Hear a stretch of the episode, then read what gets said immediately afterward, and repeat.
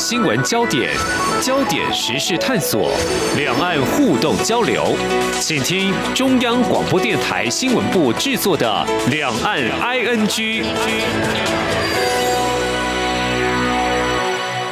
欢迎收听两岸 ING，我是宛如。今天是一月二十六号，星期二。在我们今天这一集的单元里面呢，是要推出一个听众朋友很喜欢的一个连线呢，就是台北与上海的对话。岳阳连线访问的受访者是中央社驻上海的记者张淑玲。我们要请淑玲来聊聊他在最近有哪一些有意思的新闻报道。当然，更重要的是，我们也让听众朋友听一听这一些报道的新闻幕后。哎，淑玲你好。啊，主持人好，各位听众朋友，大家好。首先看到的是一个热腾腾的新闻啊，就是熟林在昨天晚上发的，就是 IBM 中国研究院传关闭。好，这件事情的确在台湾今天的早报呢也有很多的一些后续的报道。但我想先问熟林，这件事情是确实了吗？这官方怎么样来回应这件事啊？因为一开始好像是一个网络传出来的讯息嘛。对对对。一开始算是网友，应该是说跟着在在里面有关联、有工作的网友传出来。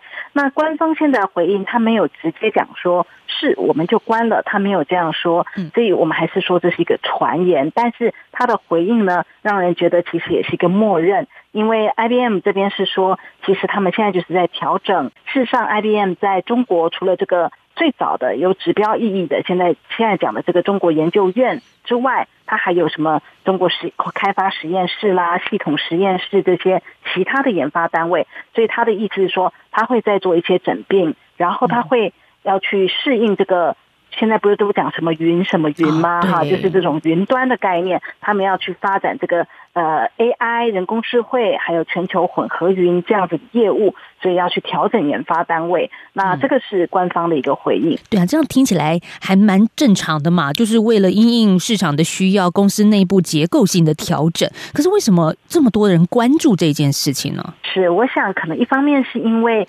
IBM 吧，我想只要有学过一点。资讯啦，电脑啦，甚至就算不是这一方面科技的人，大家多少都会听过这家公司，有一百一十年历史，然后有蓝色巨人之称，他们也算是相当早进入中国。所以刚刚讲的这个中国研究院呢，虽然它的规模不算大，比起 IBM 自己其他的研究中心，它自己这个百余人的单位啊，其实规模并不大，是它历史最悠久，然后曾经是 IBM 在全球十二个研究单位里面之一啦，哈，就是说一个很重要的分支。所以大家会觉得这是一个比较有指标意义，说哦，连这样子这么历史悠久，曾经培养许多中国的硕博士，然后曾经开发一些重要的这种啊，比如说计算机呀、超级电脑呀这样子的一个单位，难道也撑不下去了吗？哎，是不是中国有环境有什么变化？这个就是大家会比较去解读。那它背后其实也反映出，就是说，IBM 虽然名气大，但是它一直也在获利上。其实是有一点挣扎的，那主要还是过去四季啊，大家有呃，我看坊间的一些分析有讲到说，其实它营收都是在下降，在做传出这个决定之前，股价也是下跌的啊，所以我想可能他们的这个获利不好，一般的分析都会觉得说是他现在要去啊，有点去调整他这个。不盈利的这种研究单位来因应这个新的趋势、新的需要和营收状况。那我们也看到最近啊这几年也有不少外国科技公司也相继退出中国。哎，当然有另外一种比较更深入的去看这个讯息的说，哎，那这么多的外国科技公司，像雅虎啊、甲骨文都关闭了在中国的研发中心，这到底是为什么啊？这个可能每一家自己的原因不晓得，但是我想。企业做这些决定的时候，首先还是跟获利、呃营收，然后就是法规，大概不出这几个。就是说，呃，不管是在中国市场他们的调整，或者是说中国的一些管制，这个都是他们然后遇到的竞争。所以同时也会看到的是说，呃，像刚刚讲雅虎啦、亚马逊啦、啊甲骨文这几年都。都有在裁员跟关闭他们的研究中心，但同时像中国自己华为，他们这么大的这个企业，自己也有了一个自己的研究所，所以有一点势力消长。我想在中国来讲的话，其实官方会乐见的，就是说，呃，自己本土的这个企业，呃，如果自己的能力起来了，他们其实是会，呃，高兴于现在这样的状况。对，但是就说。具体反映了什么样的趋势，其实还是可以继续的观察啦。嗯，好，今天我们很快的在前面一开始五分钟告诉大家一个最新的消息，就是在财经方面一直很关注的 IBM 中国研究院传出关闭。那再来，其实还有一个事情一直以来大家都在关心，就是中国的 COVID-19 的确诊病例数啊。嗯，我看到在二十五号昨天的时候呢，中国方面是新增了八十二例确诊，那其中六十九是本土的病例啊，呃，特别是北京跟上海也持续的传出确诊新增的一些案例状况。像熟林，你自己本身在上海，又感觉到那种好像人心惶惶的感觉嘛？看这样子的新闻，我为什么这么说呢？因为你知道最近在台湾啊，我们桃园的医院不是也有类似院内感染的情形吗？其实真的有影响哎，大家对于呃去桃园这件事情，或者是关注桃园这件事情，都会产生一个，当然可能会支持在地人，然后也可能会觉得有一点忧虑担心。当然，这也是在台湾对我们自己的一个心理反应状况。那在上海的你呢？现在有感觉到说每天看到这样的新闻，有影响到大家吗？多多少少是会的，对。当然，一方面就是说，上海它上海整个的人口常住人口的话，可能比整个台湾还多，所以其实上海还是挺大的。但是我可以感受到，就是它是这一波的本土病例是从一月二十一号开始出现的，至今。到现在每天都还是有增加那么几个，所以上海这一波已经十几例的本土病例，它跟台湾一样，一样有牵扯到医院啊，那还有非医院的部分，所以而且它这个爆发集中点黄浦区算是很很市区的一区，就如果有来过上海的人，什么外滩啊、美丽的 这种观光点啊，就在就在这里，所以我那天啊，就是大概二十二二二十二号的时候，我去看了一下。确实，因为它放封锁线都拉起来了，那里感觉加上这几天的天气是很阴雨的啊，所以可能就是感觉没有什么人，比较萧条。曾经那个什么南京路步行街啊，很多人去观光逛街的，也感觉没有什么人。所以我觉得人气减少有关，大家会觉得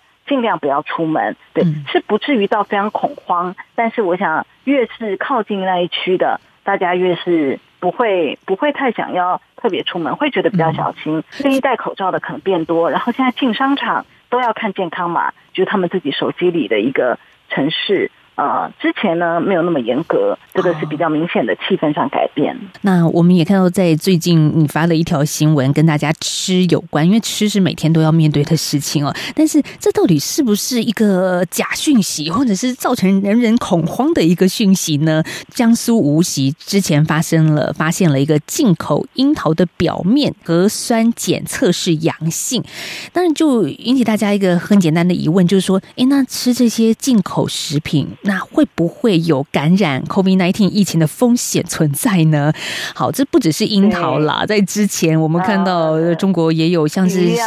对对对，雪糕、海鲜，嗯，啤酒的外包装也有。好，所以现在到底大家就是，如果我们从一个比较专业性的角度来看，这需要大家去担心的事情吗？我记得一开始哦，去年就是那个新冠肺炎的时候。呃，一开始跟食品有关，是大家发现北京那里爆发是跟那个三，他们讲三文鱼，就我们说的鲑鱼，嗯，就那时候整个日本料理店的生意其实是有掉下来的，然后超市里面卖那个呃鲑鱼也卖的比较不好，所以大家的心理其实是会受影响的。那这一次又来了樱桃，这个大家就更那个啦，就觉得说，哎啊，怎么连水果好像？那到底该不该吃？就像您刚刚提到的，那刚好这近日呢，我觉得就是因为大家有这样的忧虑，所以他们的官媒这个央视啊，央视新闻也分别就采访了这儿的专家，一个是那个中国疾控中心的专家吴尊友，一个是在不同节目里啦，另外一个就是上海的这个呃复旦的医院的呃这个感染科专家叫做张文宏医生，哦，他们分别都有提到这件事情，那。他们的意思就是说，其实你到目前为止，即使在最严重的时候，呃，一一直有讲说撤出什么什么，可是呢，到目前都没有一例的病例是因为吃了或用了进口的东西，吃了他们的食品而感染的。所以张文宏医师很有意思，他还讲了说，这个概率呢，就是因为这样子而感染武汉肺炎的概率，大概是比空难还要低。那真的这句话就会让人印象深刻啦。啊，那吴尊友的意思就是说，哎，其实只要我们注重卫生，吃之前洗干净，他觉得就没有问题。他他说这种，就算你有测到所谓。病毒核酸检测，刚主持人说的这个是阳性的话，他说这不代表那一定是活的病毒，它可能是病毒的片段，可能是死的病毒，呃，那那就代表它不一定有传染性，而且有的话，这个量非常非常小。他说这个嗯水尤其水果啊，又不像那个冷冻的鱼哦，那个温度这么低，水果的常温呢，其实这个病毒是没有办法活很久的，所以他是觉得说以这样的量，这样的其实你就是把它洗干净就可以吃了，这是。专家的说明，嗯，是。那我看到像你的稿子当中也提到，最近的上海疾控微信公众号也呼吁大家在吃东西的时候，你该怎么样去清洗啦，或者是在拿这些东西的时候，甚至都建议哦。是特别进口冷链食品的时候要佩戴医用口罩跟手套，这听起来就有一点点。我自己 我自己写的时候，我就觉得说这个要求有点难。他讲的感觉很像是那种餐厅。我如果是专门处理这种的，我可以带个。口罩啦，全身防护啦，怎么在通风环境下拆开包装浸泡？他说浸泡的清醒，意思是说可能比较全面，不要只是冲点水这样子。然后熟食，熟食这个是做得到的啦。然后他还说，烹饪完所有的厨具要进行煮沸消毒。我想我们一般在家庭里面做菜。好像不会这样吧？我 对我就看你这篇报道前面就觉得说，哎，好像可以不用那么紧张安心。然后可是看到最后一段的时候，就觉得 啊，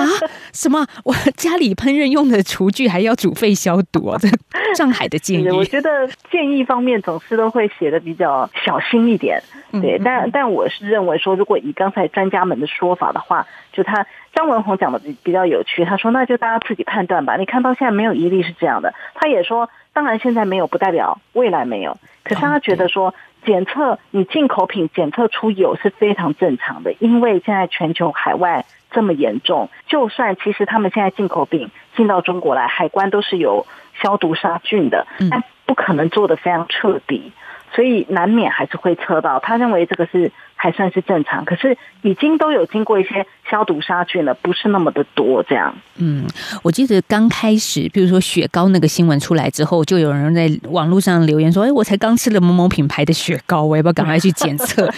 最后其实也告诉大家，你真的也不用太担心了，因为专家告诉我们，你事前可以怎么样预防，而且也不用过度恐慌。嗯，我们这个时候先休息一下，稍后下个阶段再聊中国的春运。一月二十八号开始了，接下来。呃，有好多注意事项啊，官方注意事项，我觉得还蛮有意思的。有些地方，等一下下个阶段，我们再请熟林跟大家一起来分享。一起听。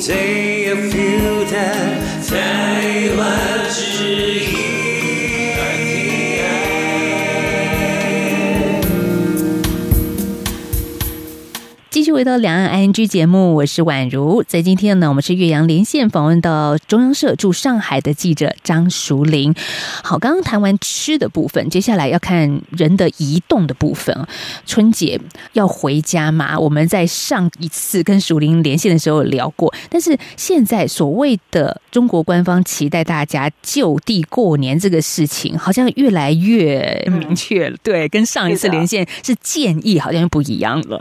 对对对对对，这个中国政府啊，最高级的这个层级，中共中央办公厅跟国务院的办公厅这两个办嘛，所以呃，在二十五号的时候就印发了呃一个很明确的通知，他的意思就是要大家呢，他们都说人民群众就地过年要做好这个服务保障工作。那它里面就在讲，现在全中国不是把疫区分为什么？呃，高风险、中风险、低风险嘛，那他的意思都是说，基本上你就是要就地过过年了啦。其实，其实就算你是中风险的，如果要出来，也是必须得到一个许可证的，哈，呃，特殊情况的。所以这两个都是要就地过年。这样，那所谓的高风险像什么地区？中风险像是什么呢？它是以，比如说像北京，现在可能北京的新区。天宫院那里，就是说，依照他们，他们这个是不停的动态的，他们会随时都公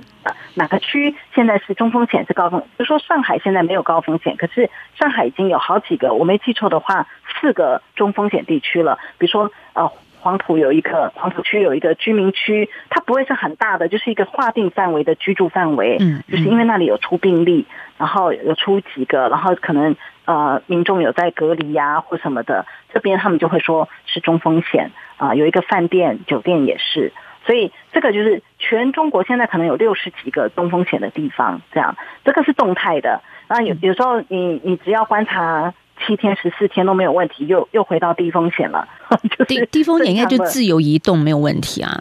哦，他即使是低风险，他会说，呃，也是倡导民众就地过年。刚刚前两个是要必须的，对那低风险他是说倡导民众就地过年，非必要不出行。当然了，这是一个比较软性的，因为比如说他他是一个低风险的，我就是要出去，你是没有办法阻止我的，是没有错。但他这个通知里面就提到，我们之前有好像有提过的，就是说他现在很明确讲，机关事业单位就是跟公务比较有关联的哈，还有国有企业的人都要带头就地过年，还没有离校的师生也要就地过年。反正他现在就是用很多方法呢来。来降低你的这个人员的流动，减少春运的压力啦。就算再少一点，还是好几个亿吧。哦，就是你你会觉得说，对对嗯，那还是一个蛮庞大的，相较于台湾来说，是个蛮庞大的一个过年移动模式。没错，嗯，而且我我自己接触的民众啊，比如说我就身边的一般人，嗯我会觉得跟我看到的官方信息确实不太一样，就是官方一直告诉你啊就地过年，然后呢，哎，一直推送的报道都是说什么企业响应啊，他们就是留在当地过年，都是这一类报道。嗯但是我自己身边问到的人。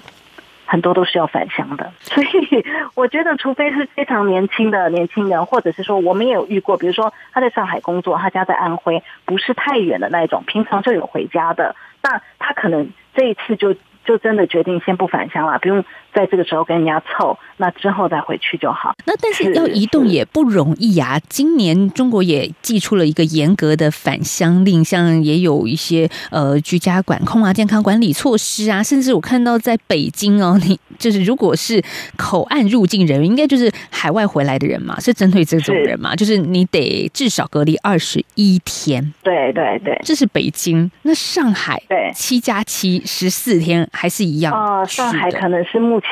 我觉得最稳的了，就是说整个政策，当然其实气氛也是相对严格一点啦，因为就是刚刚讲的有出现本土病例，可是至少在入境人员的这个政策上，它没有改变。这个里面分两块，如果你是国内中高风险进来上海的，它其实一样是统一的集中隔离十四天。所谓集中隔离，就是去去他指定酒店去住啊。但是如果你是海外的，比如说台湾过去的啦，美国回来的啦，这种的，它还是一样所谓的七加七。七加七就是第二周，你如果是在上海有一个独立居住的空间的住房的，啊、有的人有在上海资产嘛，或者是租房子嘛，那符合条件的。还是一样可以申请第二周居家隔离，但是他这个申请他有讲，他变得更严，你一定要同意，你可以去装那个门磁，门磁就是有点像警铃啦，就是说你一开门那个就会连到派出所的那一种。因为我自己我当初进来隔离也是用这个，然后他会在门上贴一个很明显的，就是说，譬如说此户就是住着什么什么隔离，就是说你要能接受这些，你不能的话，那对不起就不给你居家隔离了。他现在就是变得更严格，这样。你你刚刚说的像类似一个警铃的那个概念，这不是啊，就是也有对，一个是警铃，一个是他现在还要写一个很明显的，像标不能说？封条啦，但是就是一个很明显的标签会写在你的大门。我当时是还没有那个明显的标签，我只是贴一个，就是装一个门磁，就是开了以后嗯那个警报器会连向派出所的那一种。但他好像就是把人软禁的感觉哦。那对对对，但是你知道吗？这个嗯真的是中国的管理，确实就是说他很强硬，嗯但是你会觉得说，哈，这样有尊严吗之类的啦，有时候会这样想。但是他这个你你真的就不敢乱开门，对因为你大家就会乖它会被记录。对，那你在三台湾，你三不五时，我就会看到那种什么居家隔离几天就跑出去几次的这种，哦你就会觉得有了，在台湾真的我们就是比较道德劝说式，就是用一种舆论压力人。对对对对对。包含你刚刚说。居家隔离户门口还要贴标示，那不就让所有人都知道？哎、我隔壁邻居是谁？然后他就是他对呀隔壁邻居他发生什么事？然后就是一个标签。好，因为我们一直在台湾是强调不要把这些人给标签化嘛。对对对，没错。哇！可是真的人好吧？承受 两岸的做法真的不太一样，很不一样。对对，那我们刚刚其实也还谈到像就地过年哦，这个中国有这么多人口，你要怎么样去劝服，而且真的能够做到就地过年，这也不是件容易的事啊。除了有棒子，也要有红萝卜存在。那我就看到中央社最近发了一个讯息，就说不管是地方政府还是民间企业，都端出了一些奖励措施，像是发红包。补贴房租，甚至是子女考试加分，都试图留住外来人员就地过年不返乡。我觉得前面大家才能理解，哎，补贴房租嘛，因为这段时间你得在外地住房，那发个红包，什么子女考试加分，这这也是很能够吸引中国的父母。嗯，不过我这边我也想要补充一下，就是说，以我自己在大陆这样待，我的观察，当我们讲说。中国他推了这样的政策的时候，其实它往往是一个非常局部的，就是像刚刚讲红包这个概念，嗯，不管是你留在这里工作，你不返乡，我给你个红包，最后能够落实的到底有多少，其实是需要问号的，不是普遍性的，就是不像台湾政府发个什么对对对。消费券是全部全国统一发放，不是？大陆这些常常是一个局部，像譬如说现在对于工人发红包做最好，可能是浙江的义乌。义乌就是非常多外地工，那义乌也许政府有钱，地方政府他们很多政策条件取决于地方政府有没有钱，有没有执行力，所以我们看到很多看起来先进的政策。像包括你说的考试加分这些，其实我我是认为说，到底最后能落实多少，非常需要怀疑。那真正疫情一来，真正危机一来的时候，完全是考验执行力的时候。像最近那个东北吉林省的通化，它就出现民众快要断粮。我的意思说，这绝对不是政府故意的。可是当他把大家都封起来，他说我会配送菜给你，可是其实你这么少的人，你做不到，你的治理就会有有问题。那这样子的事情可能不会在上海发生，因为它会是一个比较有经验管理经验的城市，所以中国的差异性很大。所以当我们看到这些很美好的政策，呃，红包啊这些的时候，其实我的感觉就是说，这个可能就是一些很少数的地方可以真正落实的。好，所以书林也教我们怎么看懂中国新闻，就是有些时候还保持着一点点的距离跟问号啦。嗯嗯，因为毕竟这么大一个地方要落实，怎么落实呢？像吉林通化隔离的居民就说快断粮了，所以这件事情也不是故意的，但是真的官方就说人力紧缺嘛，这真的来不及送粮给大家。那不过大家也很关心台商在这波疫情之下又怎么样来应对呢？像呃，如果从经营层面来说，疫情到底是一个呃让大家百业萧条，还是一个可以再出发的开端呢？